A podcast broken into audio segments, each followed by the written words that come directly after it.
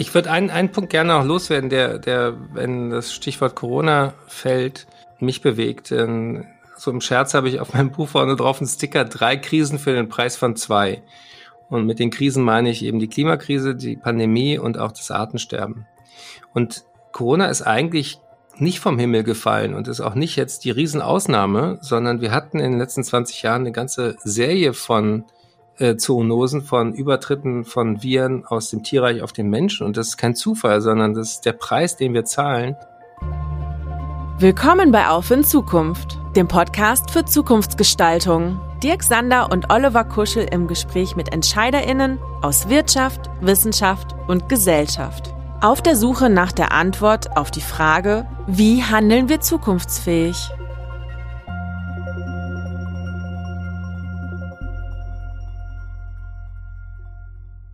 Hallo, liebe Zuhörende. Hier ist Oliver Kuschel und gemeinsam mit meinem Kollegen Dirk Sander freuen wir uns heute auf zwei ganz besondere Gäste, mit denen wir diskutieren wollen über das Thema Klima und Gesundheit im Wandel. Wohin entwickelt sich unsere Gesellschaft und unser Gesundheitssystem um sich auch unter stark ändernden Bedingungen gut behandeln und heilen zu können. Wenn der Mensch so schlau ist, warum zerstört er dann sein eigenes Zuhause? Konfrontiert mit diesem Zitat von der Schimpansenforscherin Jane Goodell kam Deutschlands äh, bekanntester Arzt ins Nachdenken und gründete eine neue Stiftung. Gesunde Erde, gesunde Menschen. Er ist jetzt als Umweltaktivist unterwegs, bezieht Stellung zu vielen Bedrohungen der Klimakrise und sucht Ideen für eine bessere Welt. Schon seit über 20 Jahren verbindet er aber auch medizinische Inhalte mit äh, Humor und nachhaltigen Botschaften fördert. Herzlich willkommen, Dr. Eckart von Hirschhausen. Schön, dass du heute dabei bist, Eckart. Ja, hallo. Danke für die Einladung, diese illustre Runde. Ja, und unser zweiter Gast ist im schönen hohen Norden im, in Flensburg geboren, hat dänisch-deutsche Eltern und ist nach dem Medizinstudium in Kiel nach Marburg gegangen, wo er zunächst eine Hals-Nasen-Ohren-Klinik leitete, bevor er später ärztlicher Geschäftsführer der drittgrößten deutschen Uniklinik in Gießen und Marburg wurde. Und dann im Jahr 2015 ereilte ihn der Ruf, hier in unser schönes Ruhrgebiet zu kommen, zum Essener Uniklinikum, ähm, und dort die Funktion des ärztlichen Direktors und Vorstandsvorsitzenden zu übernehmen. Sein Fabel ist das digitalisierte und intelligente Krankenhaus. Und er sagt, das Smart Hospital bietet bessere Medizin, es rückt Patienten und Mitarbeiter in den Mittelpunkt. Ganz herzlich willkommen, Herr Professor Dr. Werner. Hallo, lieber Jochen. Ein ganz herzliches Hallo in die Runde. Ja, und dann starten wir direkt rein. Ich hätte eine Frage eigentlich an den äh, Eckhart. Dein neues Buch, Mensch Erde, wir könnten es doch so schön haben. Das habe ich mit viel Genuss gelesen. Ja, und ich habe mir viele Sätze rausgeschrieben, unter anderem einen, und den würde ich, dem würde ich dich gern konfrontieren, Eckhart. Und zwar, jeder Mensch hat zwei Leben. Und das zweite beginnt, wenn du begreifst, dass du nur eins hast. Und da würde mich interessieren, wann hat denn dein zweites Leben begonnen, Eckhart? Ja, das war wahrscheinlich mein 50. Geburtstag. Weil ich bin Jahrgang 67. Die Fridays nennen uns ja immer liebevoll und mit leichter provokanter Unternote die Boomer. Ähm, und äh, deswegen war mein 50. Geburtstag der, wo ich plötzlich sehr, sehr klar wusste, jetzt liegt wahrscheinlich nach aller Lebenserwartung mehr Zeit hinter mir als vor mir. Und das verändert tatsächlich vieles. Es verändert zum Beispiel die Frage ähm, nicht mehr, was erreiche ich noch, sondern was hinterlasse ich. Und das nächste große Aha-Erlebnis war dann tatsächlich diese äh, Begegnung mit der Jane Goddard und diese Frage, warum zerstören wir unser Zuhause, wo wir doch immer sagen, wie schlau wir sind. Und diese beiden Themen habe ich jetzt verbunden für mein Buch Mensch Erde, wir könnten es so schön haben, weil tatsächlich meine steile These lautet, dass ein Großteil unseres Ressourcenverbrauchs, um nicht zu sagen auch der Verschwendung von ähm, Dingen, die es nur einmal gibt, liegt daran, dass wir uns mit unserer eigenen Endlichkeit nicht trauen, auseinanderzusetzen. Auf gut Deutsch, wenn das Leben endlich ist, wann fangen wir endlich an zu leben und wann verstehen wir, dass dauerhaftes Wachstum und ein schnell höher weiter auf einem begrenzten Planeten mit endlichen Ressourcen eben auch unendlich dämlich ist. Und das Beispiel, aus dem ich natürlich komme, die Welt, ist die Medizin, wo wir auch eine äh, Hochleistungsmedizin haben, die manchmal mehr tut, als für den Patienten sinnvoll ist. Und dieses Prinzip, dass weniger mehr sein könnte, durchzieht sich eigentlich durch viele, viele Lebensbereiche. Und das hat mich fasziniert, ausgehend von der medizinischen Realität und auch meinem biografischen Wendepunkt und der Begegnung mit Jane zu fragen, wie hängen Klimawandel und Gesundheit zusammen. Ja, ganz, ganz herzlichen Dank, Eckart. Hör mal, Jochen, wann begann denn dein zweites Leben? Nach der Schule oder als Arzt? Ach, ich habe ich hab verschiedene Leben schon durchlaufen. Das erste war natürlich äh, die Jugend, das Studium, der dringende Wunsch, Arzt zu werden. Und äh, darin bin ich auch absolut erfüllt aufgegangen. Dann ähm, bin ich dort, wie du ja auch sagtest, Geschäftsführer geworden in Gießen und Marburg am Uniklinikum. Das war vielleicht so ein Intermediärzustand. Und dann kam ich 2015 nach Essen und hatte hier die Möglichkeit, im Kontext Digitalisierung mich ein bisschen zu entfalten und viel, viel dazu zu lernen. Und das war für mich quasi der Beginn von diesem neuen Abschnitt. Ja, jetzt haben wir ein ganz aktuelles Urteil gestern bekommen. Ne? Wir haben uns natürlich total gefreut, Kollegen rund um die Impact Factory in Duisburg vom Bundesverfassungsgericht. Ich denke, ihr habt es auch beide mitbekommen.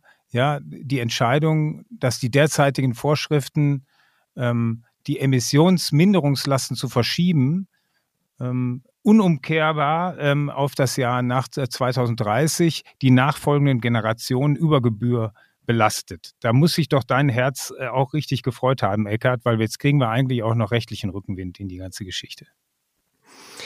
Das ist äh, schön, dass du das sagst. Ich habe tatsächlich eine Champagner, also eine Cremant-Flasche, um präzise zu sein, geöffnet. Einmal auf das Urteil und zweitens war gestern der erste historische Tag, wo ich mein gedrucktes Buch in der Hand gehalten habe. Als Autor habe ich da echt drei Jahre Hirnschmalz und Recherche und äh, Schreiben und Kürzen und Rausschmeißen äh, durchgemacht. Das war wirklich mit Abstand das anstrengendste Buch, was ich je gemacht habe. Und das dann so ein kleines Baby dann in der Hand zu haben, war schon ein sehr emotionaler Moment. Und kurioserweise hatte ich mich genau über diese Frage auch mit dem Verlag, mit der Lektorin äh, gestritten, weil ich habe äh, als Ordnungsprinzip für das Buch genommen die Körperfunktionen. Einatmen, Ausatmen, Feinstaub und äh, Mikroplastik und alle, alle äh, physiologischen Level bin ich da durch. Und dann habe ich gesagt, ich möchte am Ende Lösungen und ich möchte originelle Ansätze äh, porträtieren. Unter anderem nämlich diesen Klageweg. Und da sagte die Lektorin, ach, das ist zu abstrakt für die Leute, das interessiert keinen, das ist so ein Randthema. Und dass gestern dieses Randthema plötzlich äh, Hauptnachricht war, das war natürlich mein kleiner äh, Triumph, weil ich habe zum Beispiel eine wirklich coole Anwältin interviewt, genau zu diesem Thema, Rhoda Verheyen, die sitzt in Hamburg. Und die macht gerade äh, die Klage, das ist auch äh, medial ziemlich bekannt geworden, von der einem peruanischen Bauern gegen RWE. Und RWE steht stellvertretend eben auch für ein Unternehmen, was wieder besseres Gewissen und Wissen ähm, aufgrund von kurzfristigen Profitinteressen die langfristige Überlebensperspektive von uns allen durch die Kohleverstromung verschlechtert hat. Und ähm, das global, aber eben natürlich auch hier. Und dass man da inzwischen eben auch ernsthaft diesen äh, Grundrechte Anspruch von körperlicher Unversehrtheit und auch Generationengerechtigkeit auf höchstem Level diskutiert, das fand ich großartig. Das war tatsächlich bis vor kurzem undenkbar in Deutschland, obwohl es in Holland und in den USA schon solche Modellklagen gab. Jochen, Oliver und ich haben mit Antropia einen Inkubator geschaffen namens Impact Factory, in dem wir wirkungsorientierte Gründerinnen und Gründer qualifizieren, damit sie ihre gesellschaftlichen Lösungen mit unternehmerischen Mitteln umsetzen können, sogenannte Social Startups. Jetzt ist das natürlich für uns ein ganz wichtiges Thema, wirkungsorientiert und nachhaltig zu managen.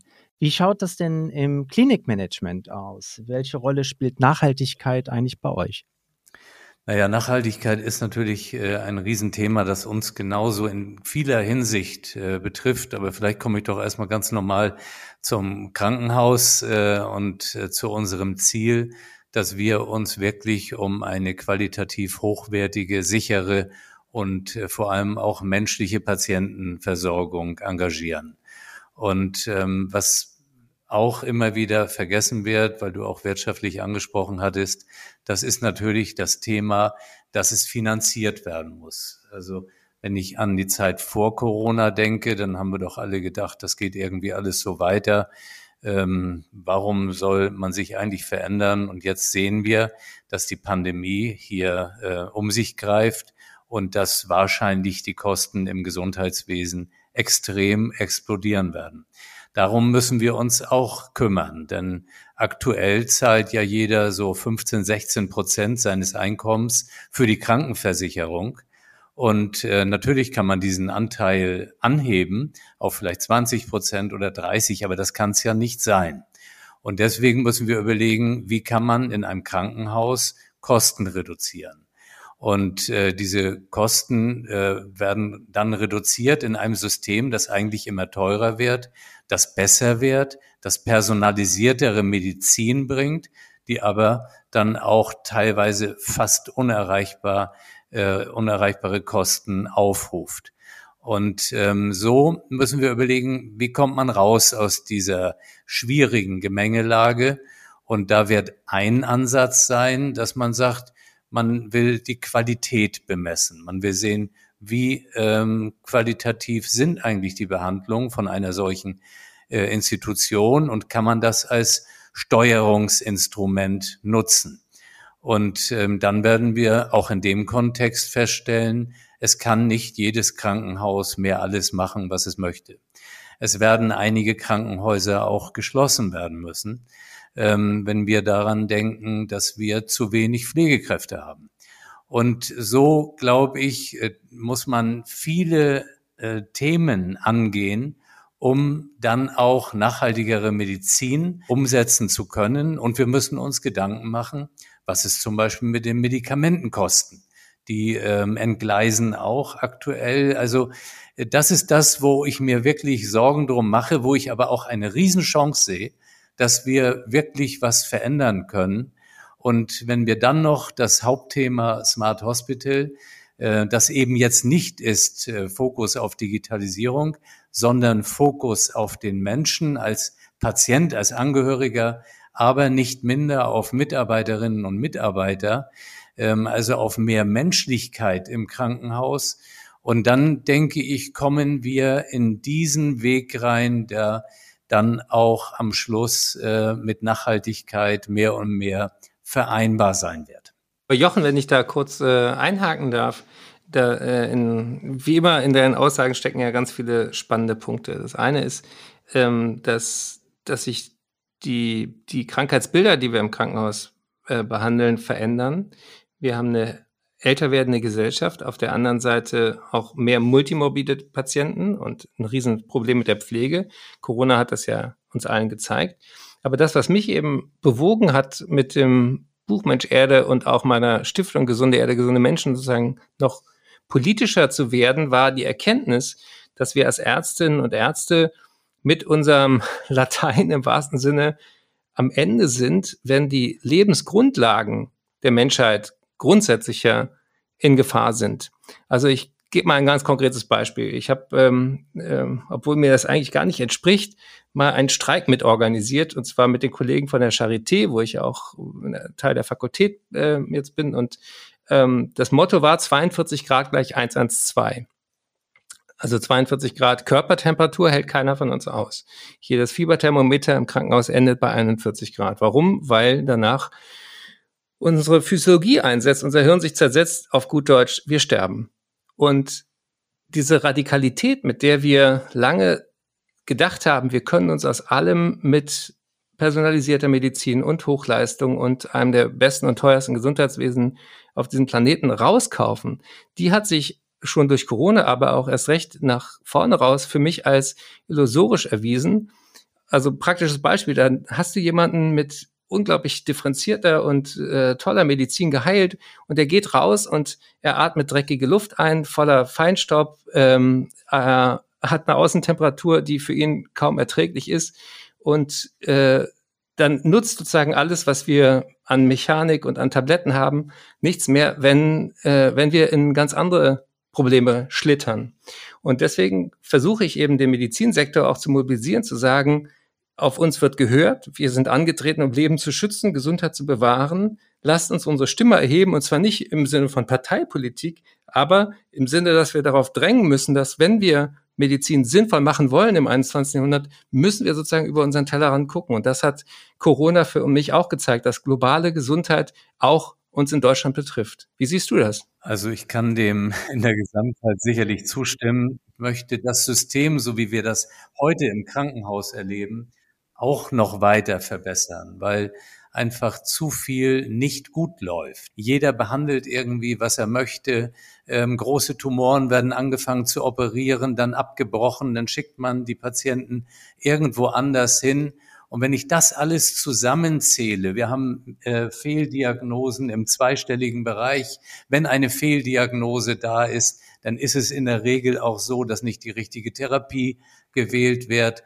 Und deswegen, wir haben so viel zu optimieren, dass wir auch innerhalb des Gesundheitswesens von den ganz normalen, jetzt nur äh, ärztlichen Ansätzen her, äh, deutlich Optimierung brauchen und äh, dann natürlich im Auge genau das Thema haben, das du angesprochen hast. Und ich glaube, dass für diese beiden Ansätze von dir und was ich gerade hier vertrete, die echte Klammer die Digitalisierung ist, weil wir ohne digitale Technologie werden wir weder äh, das System Krankenhaus, Behandlung, Diagnostik ähm, verbessern können, noch das System Umwelt. Äh, für beides brauchen wir es. Und wir haben es eben jetzt in der Pandemie sehr schön offengelegt bekommen, wie es ja auch immer wieder äh, richtig bezeichnet wird durch äh, Corona, äh, was hier nicht funktioniert, wo wir ganz erheblichen Nachholbedarf haben. Und äh, das äh, sehen wir eben nicht so schnell, so drastisch bei dem ganzen Thema Klimawandel. Da dauert ja immer alles länger. Aber wir sollten aus diesem ganzen Gesundheitswesen-Desaster digital ähm, die Lehre ziehen, dass es gleichermaßen für äh, Klimawandel bedeutsam ist und dass wir nicht immer warten, bis man irgendwo wieder negative Effekte sieht. Wir denken immer in Gesundheitswesen, es ist viel komplexer und ähm, damit ähm, war ein guter Punkt, äh, Eckhard. Darf ich da ganz kurz was sagen, Dirk und Oliver, weil äh, äh, ich bin auch Schirmherr von einer Initiative, die heißt Click Green und die hilft äh, Krankenhäusern, ihren eigenen CO2-Abdruck zu minimieren. Weil was wir oft unterschätzen, äh, wie Jochner völlig richtig sagt, das Gesundheitswesen ist unglaublich komplex und es ist einer der absolut größten Arbeitgeber in diesem Land.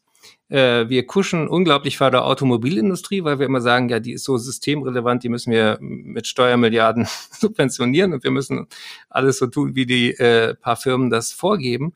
Dabei ist äh, zynisch betrachtet die Automobilbranche ein Zulieferer für die Gesundheitsversorgung. Äh, Aber im Ernst ist der Gesundheitssektor viel, viel größer und deswegen eben auch im Ressourcenverbrauch oft unterschätzt. Also etwa fünf Prozent der Emissionen in Deutschland kommen aus dem Gesundheitssektor. Und ähm, seit ich mich da jetzt mehr einarbeite in dieses Thema, gibt es manchmal auch sehr überraschende Querverbindungen. Zum Beispiel war ja einer der größten Erfolge in der Umweltbewegung äh, der Bann von FCKWs, von diesen äh, Treibhausgasen, die wir äh, 1984 mit dem Montreal-Abkommen weltweit äh, ähm, verboten haben. Das war ja super wichtig, um das Ozonloch zu schließen. Nun gibt es aber zum Beispiel im OP ein Narkosegas, das heißt Desfluran. Das ist äh, viele, viele tausendmal schädlicher als CO2, wenn es in die Atmosphäre kommt. Und das ist ein gutes Beispiel. Das kann man auch ersetzen. Es braucht keine, es gibt Alternativen. Aber da muss man erstmal darauf kommen, dass auch die Narkoseärzte, die Anästhesisten sich mit dem Thema Klimawandel und ihrem eigenen kleinen Beitrag äh, beschäftigen, weil in der Summe mit den vielen, vielen Operationen in Deutschland und natürlich auch weltweit, ähm, kommt da auch einiges zusammen. Also der Gesundheitssektor ist für mich so spannend, weil er einerseits wie ein Wächter mitbekommt, wenn wir plötzlich Hitzetote haben, wenn sich Infektionen verschleppen, wenn wir neue Infektionskrankheiten haben. Und Corona ist ja nur ein Teil davon. Wir haben Westnil-Virus, wir haben die asiatische Tigermücke plötzlich, wir haben äh, unglaubliche Anstiege bei äh, FSME, also bei den Krankheiten, die von äh, ähm, den Zecken übertragen werden, weil die Zecken sozusagen durch die äh, wärmeren Winter auch äh, besser überleben und, und, und es gibt ganz, ganz viele Dinge, die im Gesundheitswesen erstmal aufschlagen Und deswegen den Blick auch mal zu gucken, ah, was ist an Digitalisierung dran, aber auch was ist zum Beispiel der Stromverbrauch von unnötigen digitalen Aufwand wie Bitcoins oder so, die uns auch noch zusätzliche Hitze bescheren. Das hat, also es ist äh, zwei Seiten, aber gut, dass wir mal die Chance haben, diese Komplexität hier ein bisschen äh, von allen Seiten zu betrachten. Absolut, Eckhard. Ich würde da gerne noch einen Punkt kurz ergänzen, weil du hast mir da im Grunde eine Vorlage gegeben, weil ich finde es immer sehr, sehr wichtig, dass man das ein bisschen plastisch macht, dass die Menschen das auch besser verstehen, wenn du Stromverbrauch machst, äh, sagst, dann ist es ja so, dass wir als große medizinische Einrichtung ähm, so viel Energie letztendlich verbrauchen wie 10.000 Einfamilienhäuser äh, im, aufs Jahr bemessen und äh, dass bei uns zum Beispiel 8,5 Tonnen Müll anfallen. Also es ist so unfassbar viel, das hat man gar nicht vor Augen mit dem Narkosegas, das hast du gesagt. Und so kamen wir ja dahin, dass wir gesagt haben, wir müssen in Essen was tun. Wir müssen einfach uns äh, adäquat aufstellen. Wir haben dann einen Klimamanager hier auserkoren. Wir haben über 100 äh, Klimabeauftragte ernannt, um das Thema auch hier zu transportieren. Denn äh, wir haben es bei Smart Hospital, bei Digitalisierung gesehen, wenn wir die Menschen nicht mitgenommen bekommen, dann werden wir auch keinen Erfolg bei diesen Initiativen haben. Und es ist natürlich unfassbar viel Arbeit vor uns, aber der Aufschlag ist eben gemacht. Ja, also die Komplexität und die Breite wird schon klar in der Diskussion, die ihr, die ihr beide gerade führt. Ich würde gerne noch mal ähm, dahin kommen, was, was der Jochen gesagt hatte. Du sagst, okay, wir gehen, die Digitalisierung ist der Ausweg aus immer steigenden Kosten. Dann kann natürlich der Eckhart mit seiner Initiative zu sagen, okay, ne, Klimawandel äh, versuchen zu stoppen oder irgendwann tatsächlich zum Erliegen zu bringen. Dadurch würden ja weniger Menschen in die Krankenhäuser kommen. Und ähm, somit arbeitest du schon an, an, an der richtigen Stelle, Eckert. Wenn wir jetzt mal aber auf die, äh, aufs Krankenhaus selber schauen und sagen, Digitalisierung ist, ist der Ausweg hin auch zu einer äh, effektiveren und effizienteren äh, ähm, Betreuung von Kranken, dann ist für mich die Frage, ob da nicht auch eine Gefahr besteht, dass die Humanisierung auf der Strecke bleibt. Wir sehen jetzt alle, wir sind digital äh, verdammt, ja, sitzen zu Hause im Homeoffice und ein, äh, eine äh, Videokonferenz nach der anderen und man merkt, dass das Soziale dann tatsächlich hinten ansteht. Ist das nur ein Widerspruch, der, den ich, der auf dem Papier äh, besteht oder siehst du da auch Gefahren, äh, Jochen, und wie geht ihr damit um? Ja, fange ich vielleicht an mit dem Thema, also ähm, dem könnte man quasi entgegenhalten, äh, Digitalisierung stärkt die Humanisierung. Davon bin ich auch überzeugt, denn wie ist es real? Ich bin ja jetzt auch schon einige Zeit im Krankenhauswesen ähm, befasst und, und habe selbst als Arzt lange Zeit gearbeitet. Und wir alle haben es doch immer wieder erlebt, dass sich Menschen im Krankenhaus, Patienten, nicht wirklich aufgehoben fühlen, dass es Defizite gab. Ähm, für mich ist es immer charakteristisch, da kann jemand die sensationelle Gallenwegsoperation erfahren haben, ist geheilt, alles wunderbar von den besten Chirurgen vielleicht vorgenommen, aber sitzt übermorgen beim, beim Kaffee trinken und erzählt, was alles nicht geklappt hat, hat ewig gewartet, die äh, Dame am Empfang war unfreundlich, der Herr hat den Koffer nicht getragen. Also alle möglichen Dinge, äh, die Medikamente wurden verwechselt und auch, auch das gehört zum Schluss äh, zur Humanisierung. Und da können wir was tun. Dann kommen wir in das große Thema Pflegenotstand. Ja, was tun wir eigentlich? Wir haben die Pflegekräfte sich fast zu Tode dokumentieren lassen. Und das ist ja auch heute noch in vielen Fällen der Fall, weil man einfach zu viel Angst hat zu sagen, ach, das dokumentieren Sie vielleicht gar nicht mehr. Wir tun das doch immer alles, um uns rechtlich abzusichern. Und dann war ein erster Schritt, dass wir die Papierakte gegen die elektronische Akte ausgetauscht haben, dass wir Bestellvorgänge schneller gemacht haben, besser gemacht haben. Und das muss man alles zusammen sehen. Und deswegen plädiere ich dafür, Vertrauen zu haben, dass wenn wir das als Tool nutzen, die Digitalisierung, dass das mehr Menschlichkeit reinlässt, mehr Zeit am Patienten, aber auch für die äh, Mitarbeitenden im Krankenhaus mehr Zeit für sich selbst.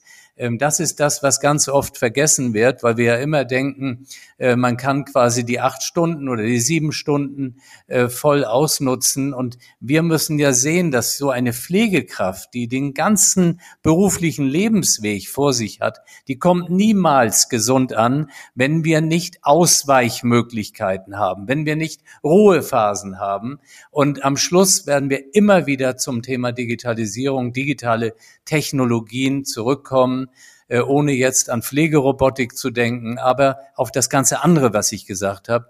Und deswegen ist es für mich überhaupt kein Widerspruch. Äh, um das noch plastischer zu machen, haben wir ein eigenes Institut eingerichtet. Das trägt den Namen Institut für Patientenerleben. Das haben wir deswegen gegründet, um die Furcht vor Digitalisierung, vor Entmenschlichung äh, abzubauen und die Gedanken der Patientinnen und Patienten, deren Angehörigen wirklich aufzunehmen. Das, äh, das äh, Jochen, ich, ich ist ja lustig, dass man so einen Podcast braucht, um sich mal wieder abzudaten, was seit unserem letzten Treffen alles passiert ist. Diese Idee mit dem Patientenerleben-Institut, die finde ich sensationell. Ähm, ich bin selber ein äh, Teil von einem Innovationsfondsprojekt, das nennt sich Shared Decision Making. Und äh, das ist sozusagen noch eine Stufe vorher, nämlich ähm, die Frage, ob Patienten so aufgeklärt werden können über medizinische Eingriffe, dass sie wirklich zusammen mit dem Arzt, mit der Ärztin eine gute Entscheidung für sich treffen können. Dir wird äh, auch diese Initiative ähm, äh, Choosing Wisely bekannt sein, dass man versucht, eben diesen sehr kranken Mechanismus, der durch das Bezahlsystem ins Gesundheitswesen getragen wurde, dass man sozusagen äh, Krankenhäuser nur dann am Leben erhalten kann, wenn man immer schneller, immer mehr macht in immer weniger Zeit mit weniger Personal.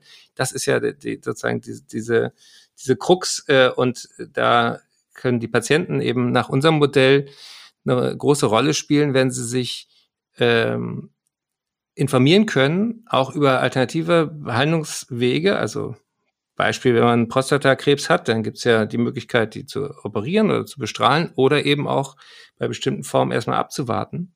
Und am Abwarten verdient erstmal niemand was, ist aber für den Patienten manchmal auch eine sinnvolle Variante.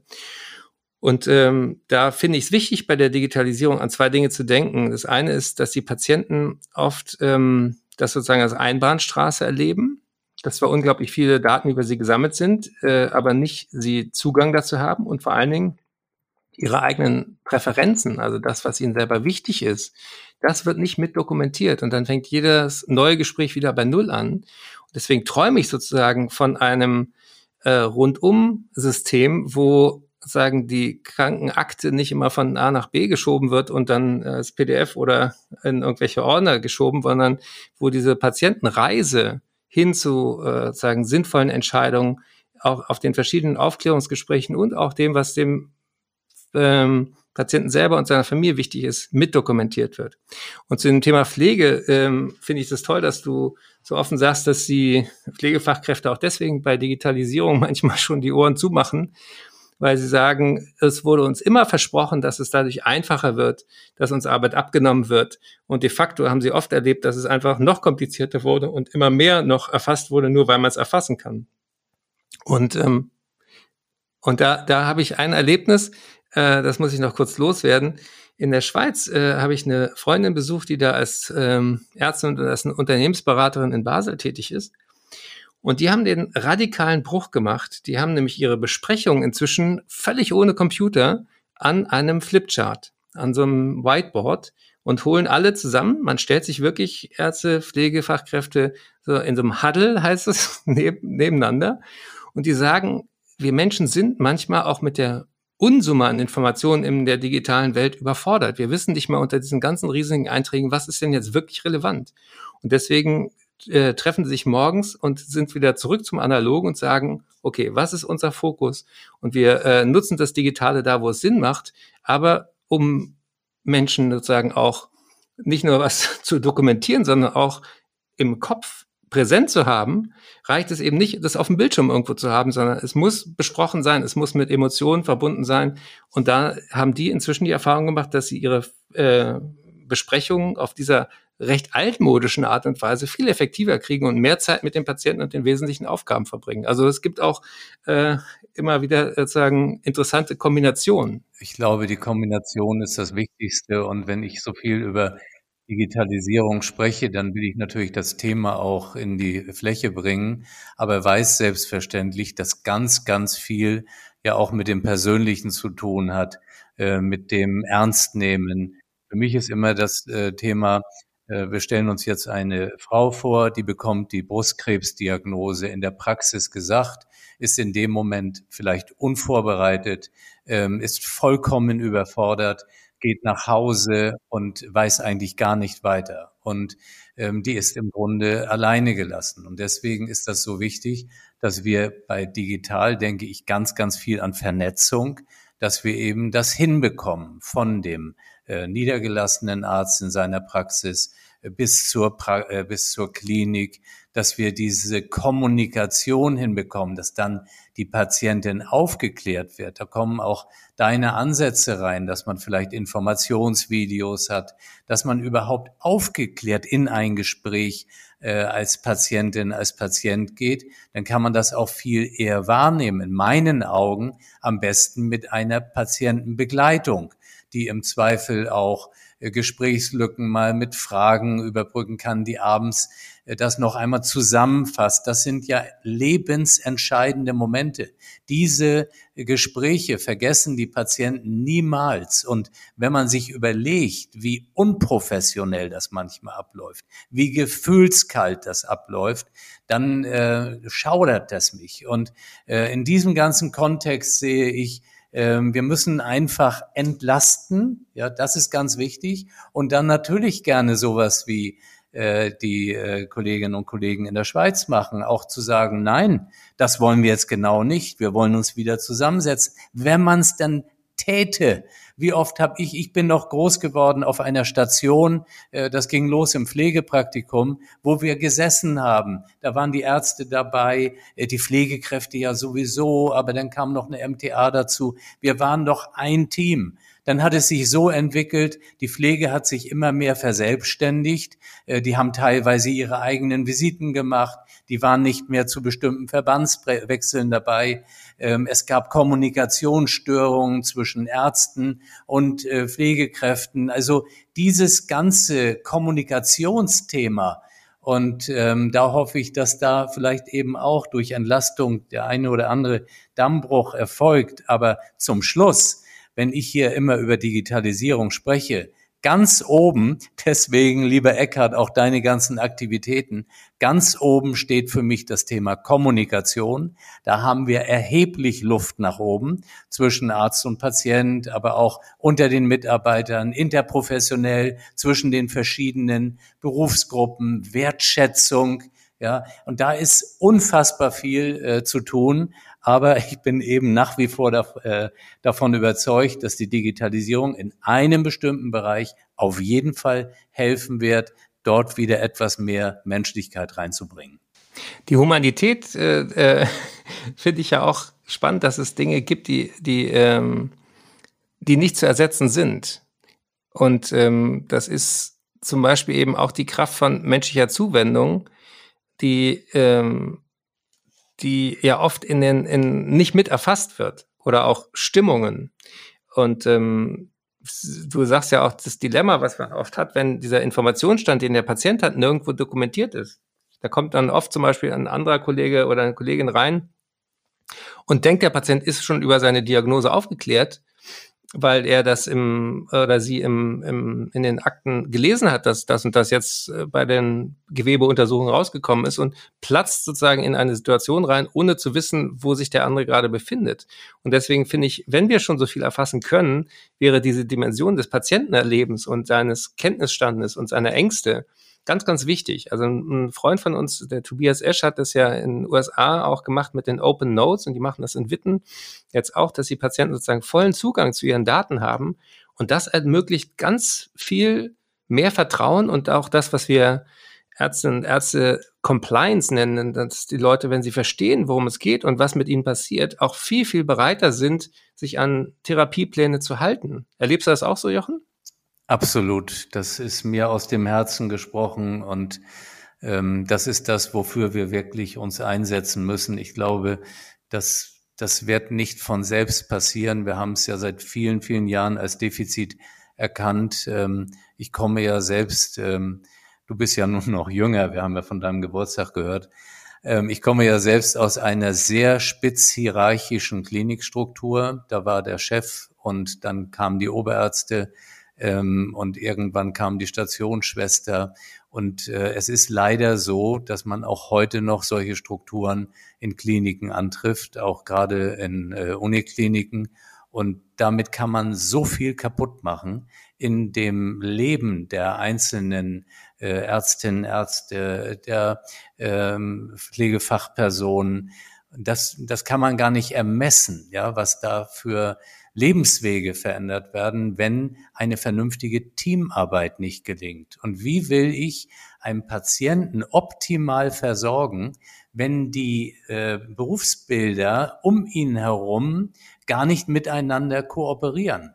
Ja, wenn ich an Physiotherapeuten denke. Physiotherapeuten haben unglaublich viel Kenntnis zu den Patienten. Die haben ihre sechs, acht, zehn Sitzungen, 20, 40 Minuten haben einen unmittelbaren Kontakt zum muskuloskeletalen äh, Bewegungsapparat, nenne ich das. Ähm, die spüren, wie die Patienten verspannt sind. Die unterhalten sich mit denen. Von diesem ganzen Wissen kommt eigentlich nichts zu den äh, zuweisenden Ärztinnen und Ärzten. Das ist weg. Aber die Physiotherapeutinnen und Therapeuten einzubinden, äh, zu sagen, wie haben Sie äh, die Patientin erlebt? Was haben Sie jetzt für Rückmeldungen bekommen. Dieses, das ist, da sind wir Lichtjahre von entfernt, ähm, eben auch deshalb, weil da überhaupt gar keine Kommunikation stattfindet. Ähm, und da müssen wir ansetzen. Logopäden. Also da ist so viel äh, Bewegung noch, äh, Entwicklungsmöglichkeit, äh, die Ergotherapie. Und, und das sind ja alles gerade auch für so eine Uniklinik Bereiche, die man gar nicht primär immer vor Augen hat, weil man immer diese Hochleistungsmedizin sieht. Aber wir brauchen doch die Information, wie es den Patienten tatsächlich geht. Deswegen, ich will es jetzt nicht überspitzen, aber Face Scanning, das wird uns später Aufschlüsse äh, erlauben, wenn man sieht, äh, wie hat sich der Patient verändert, ja, wie, was kann ich in seinem Gesicht ablesen? Das können wir mit unserer Erfahrung vielleicht ein bisschen wettmachen, die Jüngeren kaum. Ähm, aber auch da wird uns die Maschine helfen. Also dieses Zusammen entlasten, dass man vielleicht schon mal einen Eindruck bekommt. Die Stimme, ja, ich bin in meinem ersten Leben ja äh, Hals-Nasen-Ohrenarzt äh, gewesen und das vergisst man natürlich nie. Aber der Faktor Stimme, der hat so viel Aussagekraft. Ist jemand schwach? Ist die Stimme schwach geworden? Was sagt das über die Person aus? Das geht nirgendwo rein. Es gibt heute Stimmanalysen, die können so viel Information geben und deswegen zusammen wird es eine Veränderung geben. Die, äh, da passt ein Beispiel gerade wunderbar in diese Diskussion rein. Ich würde mir gerne erlauben, dieses Beispiel äh, einfach mal einzuführen. Und zwar aus dem Sozialunternehmertum. Wir haben ein, äh, ein Unternehmen aus dem Medizinbereich, ähm, Discovering Hands. Da geht es darum, dass ähm, äh, Brustkrebsfrüherkennung geleistet wird durch blinde Frauen, einzig und allein durch den Tastbefund. Ähm, blinde Frauen haben einen feinfühligeren Tastsinn und wenn sie entsprechend ausgebildet werden, ist ihre Erfolgsquote extrem hoch. Da gab es unlängst eine Studie von McKinsey, äh, die ähm, besagte, dass sie um 30 Prozent äh, höhere Erfolgsquoten haben beim frühen Erkennen der kleinen Knoten als ähm, andere Verfahren. Was aber jetzt ein wunderbarer Nebeneffekt ist, dass diese blinden Frauen sehr viel Zeit verbringen mit den Patientinnen. Die bis zu einer Stunde ähm, nehmen sie sich Zeit, was Ärzte gar nicht können. Der äh, Gründer, Gynäkologe Dr. Frank Hoffmann erzählte, dass es nur wenige Minuten sind, manchmal vielleicht nur Sekunden, äh, wo er dann ähm, äh, tastet, abtastet. Durch diese Zuwendung ähm, ist der Heilungsprozess oder aber auch das Vertrauen der Patientin steigt da sehr und ähm, wirkt sich sicherlich positiv aus. Das ist mal ein schönes Beispiel dafür und da würde ich gerne eure Meinung zu hören, äh, wie ihr, wie ihr das seht. Ja, ich kenne dieses äh, diese Initiative. Äh, die Komponente, die äh, Jochen gerade auch bei den Physios erwähnt hat, ist natürlich das, was eklatant fehlt im ganzen Gesundheitswesen. Das ist Berührung. Das ist physische Zuwendung. Das ist äh, tatsächlich Kontakt mit dem, was wir eben auch sind, unser Körper. Und äh, darüber dann auch die Seele zu berühren. Und das ist eine Kunst. Und das ist Teil der Heilkunst. Und das haben wir total verlernt, wenn wir äh, uns selber erinnern, wie oft wir irgendwo in einem Behandlungszimmer äh, sind, auch bei einem Niedergelassenen. Und äh, da macht man sich dann halt nackt und der guckt erstmal in seinen Computer, statt einen selber anzugucken. Also das, das sind so abstruse Situationen, die jeder schon mal erlebt hat oder als eine verwandte Diagnose übertragen bekam, kam die Ärztin mit dem Diktiergerät am Ohr rein in das Besprechungszimmer und diktierte noch den Arztbrief von der Patientin vorher und sagt, ach ja, sie, äh, ja, ist ja auch Brustkrebs. Und das, das ist sozusagen die, die, das ist die Messlatte, wo es im Moment hängt.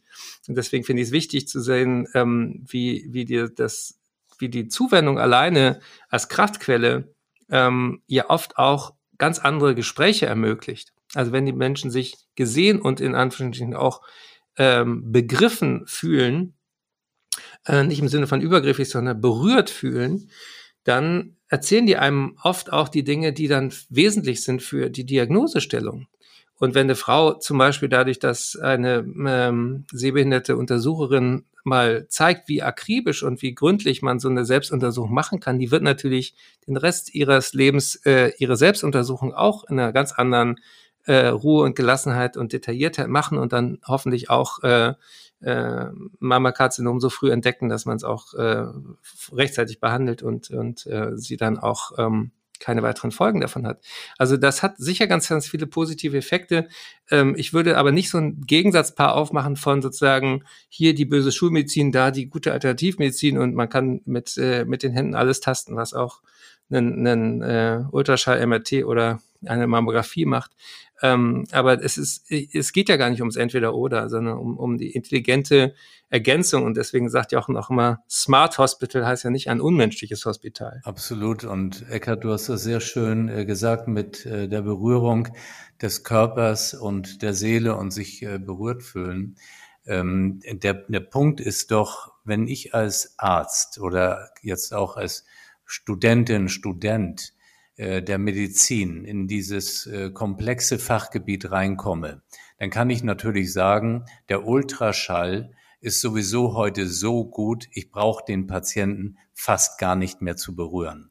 Aber das ist, glaube ich, total falsch. Man muss lernen, wie man den Bauchbereich untersucht. Man muss lernen, dass man das sehr, sehr vorsichtig macht, dass das wehtun kann, man äh, öffnet dabei ja aber auch den Weg zum Patienten. Natürlich wird die Ultraschalluntersuchung hinterher ein sehr genaues Bild zur Leber geben, als Beispiel.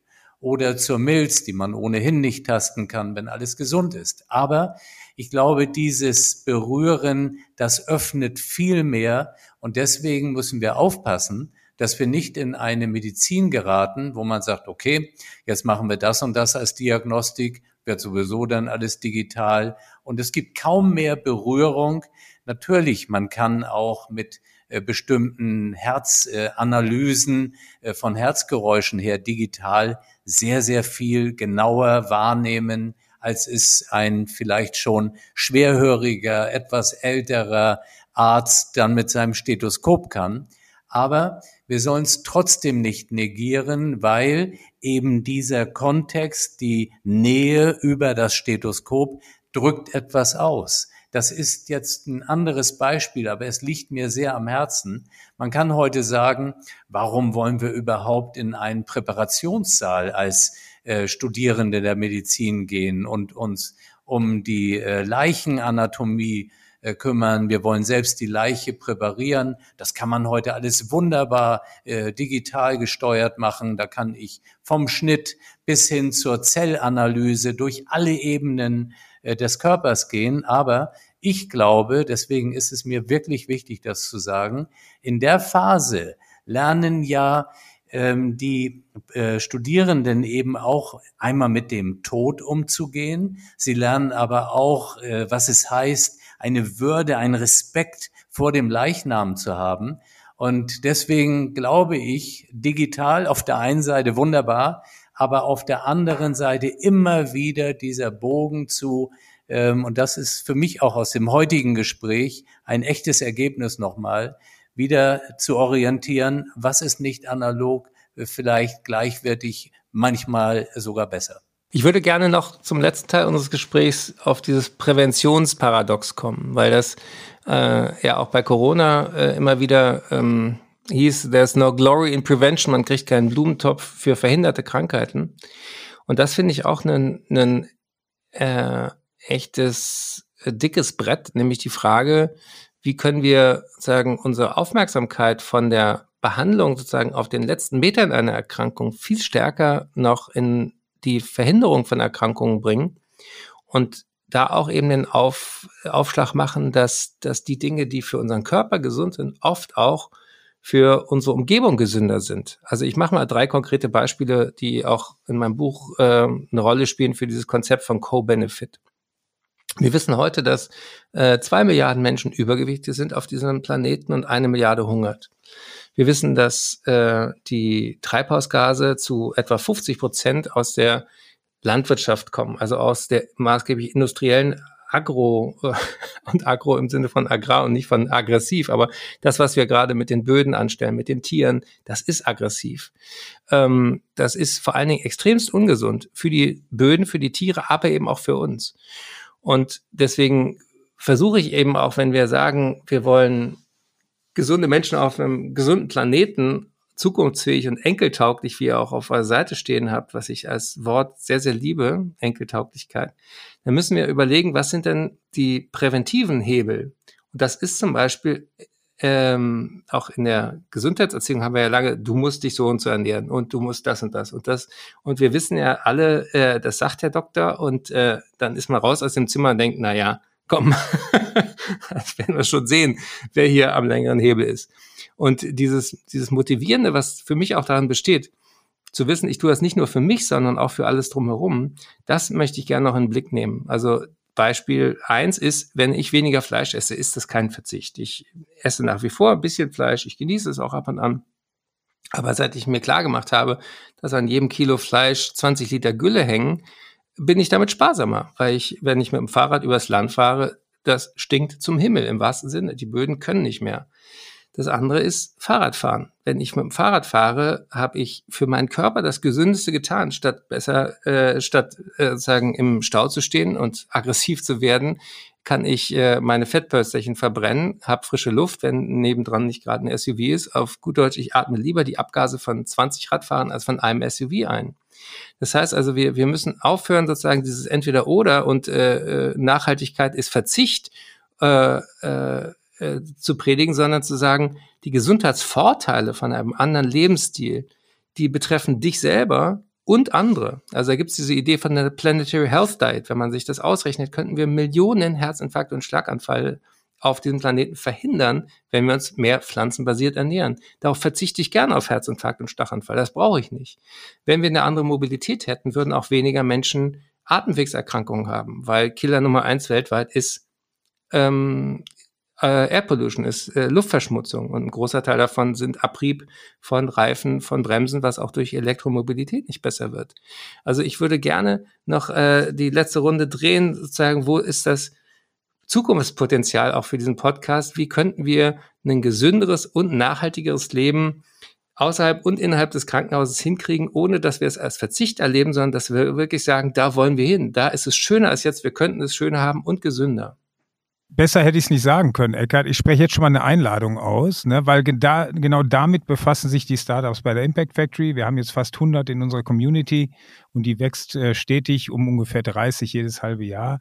Und ähm, komm gerne mal vorbei zu der einen oder anderen Veranstaltung, wenn das wieder möglich ist. Und da wirst du junge, aber auch ältere Menschen sehen, die begeistert an enkelfähigen Lösungen äh, arbeiten und ähm, äh, mit Innovationen reingehen äh, hin für eine, für eine bessere Zukunft. Ja? Da wird dir das Herz aufgehen. Insofern äh, freuen wir uns, wenn, wenn du mal rumkommst. Ich würde gerne nochmal auf das ähm, unvermeidbare Thema ähm, äh, Corona hingehen. Jetzt aber ähm, weg davon, was das alles Schlimmes bringt, sondern vielleicht auch die positiven äh, Effekte nochmal sehen am Ende. Ähm, du hast geschrieben in deinem Buch, ne, Corona, die Vollbremsung für unser Hamsterrad. Ähm, das heißt, es, es wir, wir, wir sehen, manche Dinge gehen nicht mehr so, wir sollten was ändern. Ich würde jetzt nochmal in Richtung Gesundheitssystem schauen. Und das ist ja jetzt, Jochen, eine, eine Extremsituation für, für ein Krankenhaus, fürs Gesundheitssystem. Gibt es trotzdem was Positives, was man als Krankenhaus aus dieser ganzen Pandemielage ziehen kann? Ja, es gibt ja immer positive äh, Dinge, die man daraus ziehen kann. Ähm, als wir in diese Pandemie kamen, äh, wussten wir ja viele Dinge auch gar nicht zur Organisation. Also ich muss sagen, zum Beispiel die Intensivbettensituation, darüber hatte man zwar gesprochen, aber auch dort haben wir inzwischen einen viel besseren Kenntnisstand. Wir haben bei uns viel eher nochmal überdenken können, wie strukturieren wir auch die Intensivmedizin, wie rücken wir dichter zusammen. Wir haben ja Personal von der einen Tätigkeits- äh, oder Spezialfront an die andere ähm, verlagern äh, können, natürlich mit deren Zustimmung. Aber es war ja vorher eigentlich nicht vorstellbar, dass jetzt jemand aus der Augenklinik im Notfallbereich arbeitet. Und da haben wir doch äh, kennengelernt, wieder uns vor Augen äh, holen können, dass wir doch als Ärzte erstmal primär Ärzte sind, äh, mit unterschiedlichen Gewichtungen in den einzelnen Disziplinen. Aber wenn man sich dann engagiert, äh, dass da eben auch vieles möglich ist. Was wir natürlich auch festgestellt haben, ist, dass es zwei Welten gibt. Es gibt die Krankenhauswelt und es gibt den Bereich der Praxen, äh, gerade was die Digitalisierung betrifft. Wir haben ganz wenig Schnittstellen, äh, die einfach zu optimieren sind. Der Drang danach, der Wunsch danach ist größer geworden. Ich glaube auch, dass wir jetzt einige Dinge besser einführen können. Ähm, aber wir haben vieles gemacht einfach. Wir haben oft gar nicht gewartet, bis wir irgendeinen Erlass bekamen, sondern wir haben schon mal gestartet. Wir haben dann ein Testzentrum aufgebaut, ähm, als es auch noch gar nicht so äh, jetzt vorgeschrieben war. Und ich glaube, das hat gezeigt, am Schluss äh, kommt es auch auf die einzelnen Institutionen selbst an. Die einen haben äh, etwas mehr Sorge vor Folgen, die nicht abgesprochen waren. Und die anderen sind vielleicht ein bisschen mutiger. Ich glaube, dass die letzte Gruppe ähm, sich auch weiter durchsetzen wird. Also insgesamt viel gelernt aber auch viel gesehen, was wir noch besser machen können. Ich würde einen, einen Punkt gerne noch loswerden, der, der, wenn das Stichwort Corona fällt, ähm, mich bewegt. Ähm, so im Scherz habe ich auf meinem Buch vorne drauf einen Sticker, drei Krisen für den Preis von zwei. Und mit den Krisen meine ich eben die Klimakrise, die Pandemie und auch das Artensterben. Und Corona ist eigentlich nicht vom Himmel gefallen und ist auch nicht jetzt die Riesenausnahme, sondern wir hatten in den letzten 20 Jahren eine ganze Serie von äh, Zoonosen von Übertritten von Viren aus dem Tierreich auf den Menschen. Und das ist kein Zufall, sondern das ist der Preis, den wir zahlen für die Zerstörung der Lebensräume von äh, unseren Mitgeschöpfen. Und das fände ich wichtig. Das kommt für mich viel zu kurz, weil wir natürlich im Moment sehr viel darüber reden, wie kriegen wir die, die Patienten auf den Intensivstationen, wie kriegen wir die Pflege, was, wie kriegen wir eine Impfung möglichst schnell zu den Leuten. Aber eigentlich bösartig gesagt, wäre diese ganze Scheiße nicht notwendig gewesen, wenn wir uns aus den Krisen vorher schon mal ähm, angewöhnt hätten, Wildtiere in Ruhe zu lassen, statt sie blutig auf den Märkten durch die Gegend zu schippern und handeln und essen zu lassen. Und das, das finde ich eben auch wichtig, wenn wir über einen Zukunftspodcast hier reden.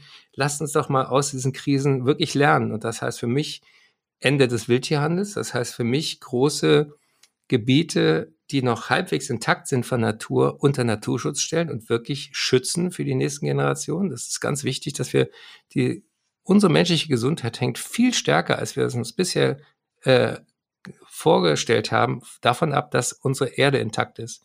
Und das hat uns Corona gezeigt und ähm, das betrifft die Atmosphäre, das betreffen die Regenwälder, das betrifft sozusagen die Beatmungsgeräte äh, von uns und das betrifft die Meere und, und, und. Und ich würde gerne eine Challenge an alle Zuhörenden schicken, weil angesichts der Komplexität der Themen, die wir heute hier so jetzt in einer Stunde verhandelt haben, könnte ich mir vorstellen, dass viele sich überwältigt fühlen und, und äh, auch ohnmächtig fühlen.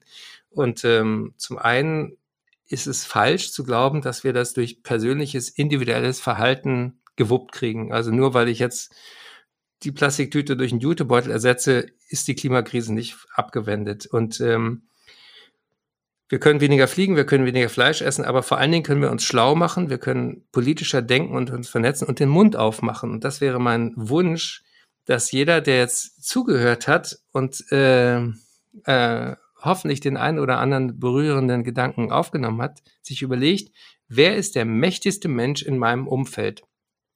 Wenn ich mich ohnmächtig fühle, kenne ich aber trotzdem jemanden, der ein bisschen mehr kann als ich. Und das heißt äh, nicht ähm, äh, sagen, äh, Macht im Negativen, sondern wer hat die Fähigkeit oder die Möglichkeit, etwas in anderen zu bewegen. Das kann Medien sein. Wer kennt jemand, der für die Zeitung schreibt oder fürs Radio oder im Internet Follower hat? Wer kennt jemand, der über Geldströme die äh, Möglichkeit hat, die nachhaltiger anzulegen, Konto zu wechseln oder Ökostrom zu bestellen für große Institutionen? Wer hat die Möglichkeit, auf den Speiseplan Einfluss zu nehmen, pflanzenbasiert, Planetary Health Diet?